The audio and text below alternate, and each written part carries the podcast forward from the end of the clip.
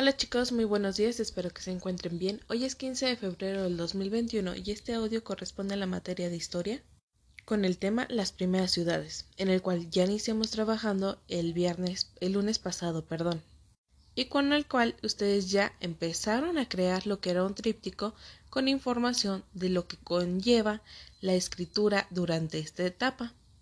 Ahora bien, la última etapa o el último periodo de la prehistoria es el neolítico en el cual fueron apareciendo la agricultura y la ganadería, actividades que promocionaron un constante fuente de alimentos a las comunidades sedentarias.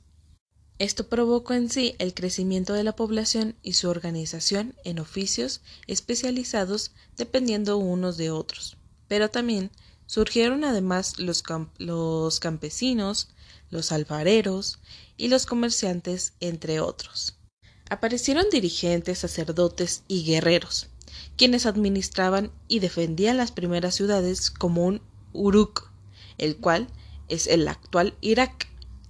Se piensa que fueron estos dirigentes y sacerdotes quienes, quienes idearon un sistema para poder registrar los hechos políticos, administrativos o religiosos más importantes, y fue este caso la escritura, que ya esta la, la hablamos la clase pasada. Ahora, recordando aquí que ustedes van a trabajar eh, sobre todavía su, su folleto, por ahí te voy a mandar un video para que tú escuches, observes, en el caso de Ángel, qué fue lo que estuvo pasando durante este último periodo de la prehistoria. ¿Sale?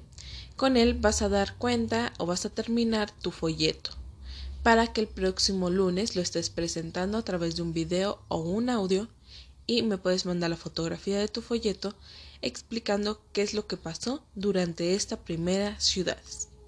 ¿Sale? Diviértate mucho creando esta actividad.